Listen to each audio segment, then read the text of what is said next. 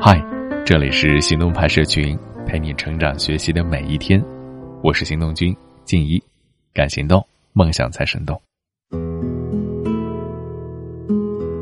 作家连岳曾经说过一句非常经典的话：“如果你不按照想的方式生活，迟早要按照活的方式去想。”有些人的生活方式都是走一步看一步，一回首才发现做了很多不该做的事儿，很多想做的事情却没有做。然而悔恨没什么意义，想要一个美好的未来，必须去提前规划，而且要提前十年。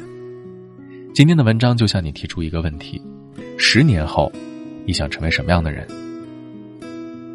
同时也给你提供方法，希望能够帮助你尽快有效的规划人生。今天的文章。来自 L 先生说：“如果要我选出大学最应该掌握的一项技能，毫无疑问，一定是做规划的能力。为什么这么说呢？原因很简单，不同于高中、大学里的一切完全靠自己的主动性和驱动力。优秀的人早在大一大二就已经清楚自己想要什么，开始集中精力往规划好的方向冲刺了。如果你等到大四才开始行动，其实就已经晚了。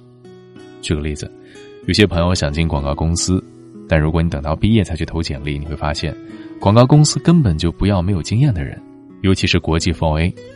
那么，你不得不先到其他行业曲线救国，或者干脆放弃这个方向。你看，比起大二大三就在 4A 里面实习，毕业后顺理成章留下来的，你比别人晚了多少？所以，为什么要做好规划呢？因为啊。我们人生当中的很多决策和选择，也都需要叠满很多前置技能才会出现。如果你没有事先做好准备，你要么就只能花更多的时间去弥补，要么就只能像所有平庸的人一样，在那些门槛最低的选择中挑选和徘徊。更进一步的是，很多时候我们遇到的许多困境，乃至于使我们的人生变得平庸乏味的罪魁祸首，其实都是因为我们活得太过随意了。不满意现状一点都不可怕。可怕的是，我们不知道该往什么方向改变，这样的后果，嗯，就好像是身在一个巨大的迷宫里，看不见周围的路线，日复一日的活在焦虑和迷茫当中，不断的往左往右试探着迈出步子，到头来却发现兜了一个巨大的圈子，就算能出去，也是靠着运气，回头再看，更不知道走了多少冤枉路。所以，每当遇到这样的情况，我总会告诉他们。先尽最大的时间和精力想清楚方向和规划吧，在你没有一个清晰的，至少是初步的规划之前，一切的努力都是毫无意义的，他们只会成为你大量的试错成本，成为在迷宫里一次次兜圈子的脚印，徒耗精力。那怎么样做好规划呢？讲一个老故事。我在店里吃早餐，看见有个女人跟店主起了争执，好像是店主少放了一颗蛋，她要求退钱，店主不愿意。旁边有个女人，估计是他的朋友，一直在劝解。吵着吵着，那个女人突然坐下，捂着脸哭了起来。他朋友吓了一跳，忙不迭的跟着说：“哎呦，不就是个蛋吗？哭什么？咱不要就是了。”他呢抽泣着说：“我不是哭这个，我是伤心。为什么我都三十多了，却还要为一个蛋跟别人吵架？这不是我想要的生活啊！”这个故事的作者呢，多少带了一点促狭和调侃。但是给我留下了非常深刻的印象。你想想，有多少人就像这样，曾经对生活怀着各种各样的梦想和憧憬，却被现实一次又一次的迎头棒击，磨蚀锐气，最终成为自己以前最讨厌的那种人。如果你不希望这样，如果你希望能够掌控自己的生活，那你可以先问自己这个问题：十年以后，我想成为一个什么样的人呢？不需要思考太多啊，相信自己的内心。捕捉住第一时间浮现出来的碎片，可能是一些形容词、一个场景、一种氛围、一些物质，将它们写在纸上，作为主干，然后填充进必要的脉络骨架，慢慢的完善，直到将这种生活状态勾勒完整。这个过程可能很漫长，需要几天，不要急，尽量遵从自己的内心，尽量写得更加具体一些。然后呢，准备一本空白的笔记本，打开第一页，把它写上去。它将会成为你往后一切努力的方向和根源。这一步的结果只是帮助我们梳理出了自己想达到的生活状态，需要将它明确下来，进行分解，才能落实到后续的行动当中。打开笔记本，在第二页，尽可能多的罗列出你所知道的、达成目标所需要满足的条件。不要急啊，不要急于求成。一开始你所列出的条件很可能不完整、不严谨，慢慢来。有疑问的地方就去网上搜索材料，去知乎提问，或者请教一些在这个方面比较熟悉的人。对于这一页，反复修改和增补，直到趋于完善为止。那么接着，就是整个规划里面最重要的一步。刚才第二步列出的条件当中，每一个问题都有不同的解决方法，不同的解决方法也会有不同的要求，要根据你的实际情况来处理。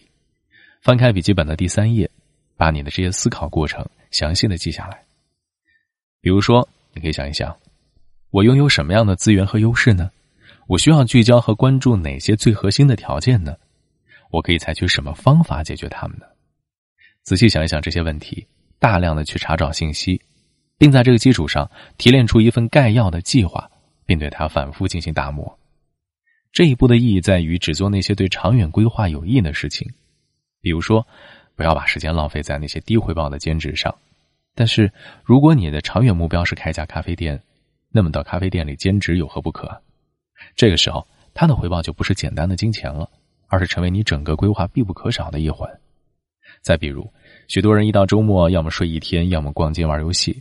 这样其实没什么问题，但是如果你有一个长远的规划和方案，你是一定不会容忍自己这样的。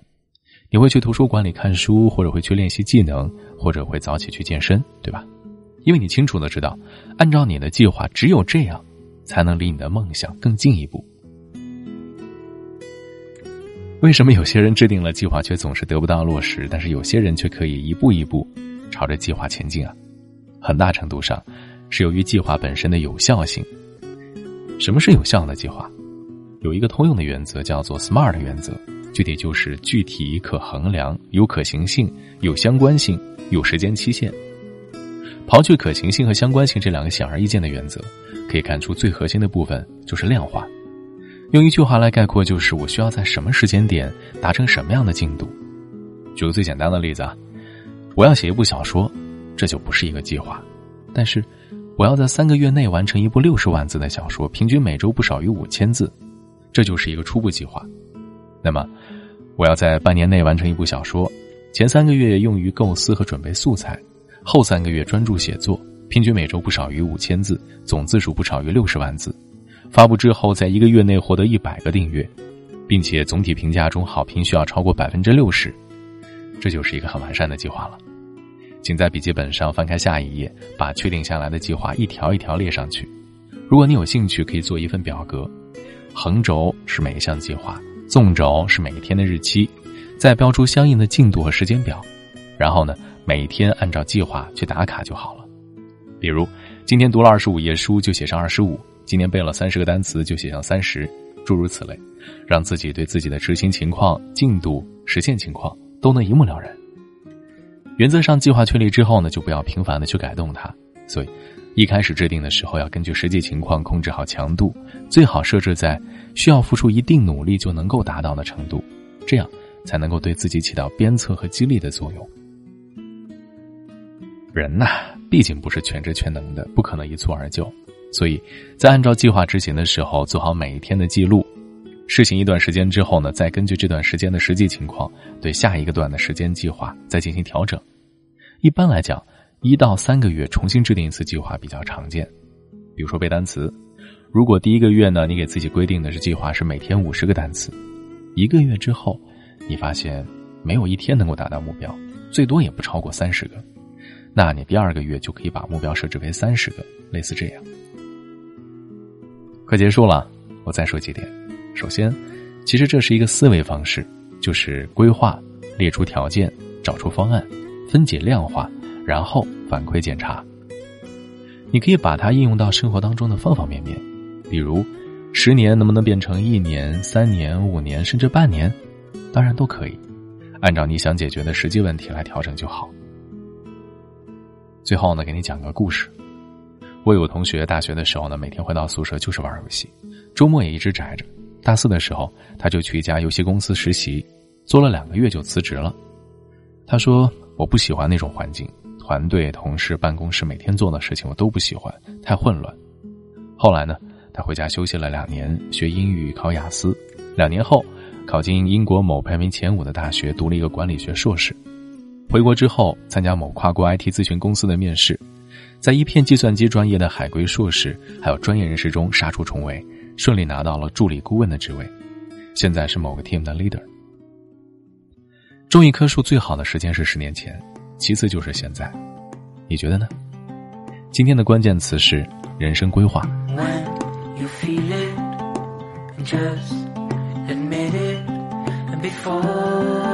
is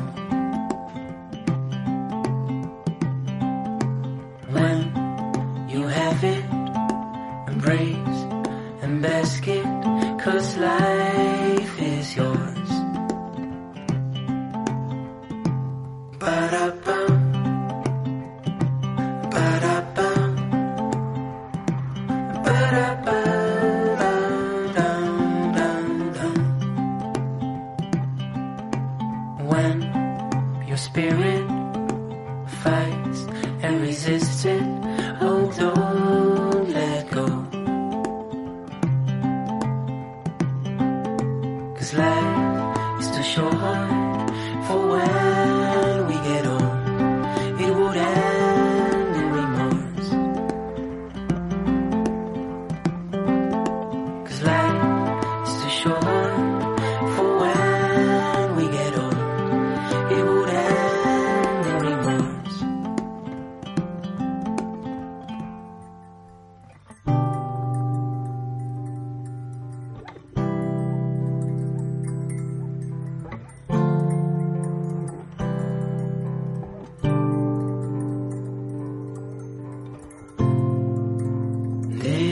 What you need. You need to know for now. Ba-da-bum. just